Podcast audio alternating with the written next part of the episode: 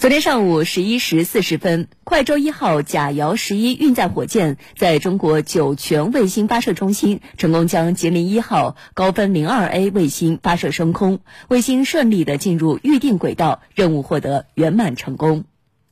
经过约二十五分钟的飞行，快舟一号甲运载火箭搭载着吉林一号高分零二 A 卫星，顺利进入距离地面五百三十五公里的太阳同步轨道，发射取得圆满成功。这也是快舟一号甲运载火箭完成的第四次商业航天发射。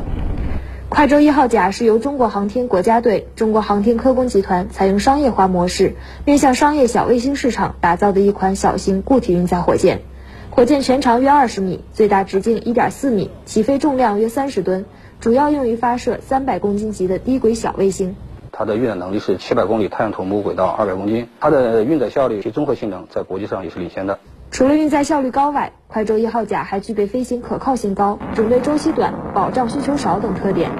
通过采用国际通用接口，可以缩短发射服务履约周期；通过不断优化发射准备流程，可大幅缩短发射准备时间。为了满足现在井喷式的商业卫星的发射需求，我们尽量去提升运载火箭的就是一个发射速度。嗯，首先是在那个机油区，在七天内完成一个快速的一个集成测试。在那个发射区四小时内完成一个快速发射。此次快舟一号甲上搭载的吉林一号高分零二 A 卫星，是吉林一号高分辨率光学遥感卫星星座的第十四颗星。进入预定轨道后，它将与其他十三颗卫星组网，为农林生产、环境监测、智慧城市、地理测绘、土地规划等各领域提供及时的遥感信息服务。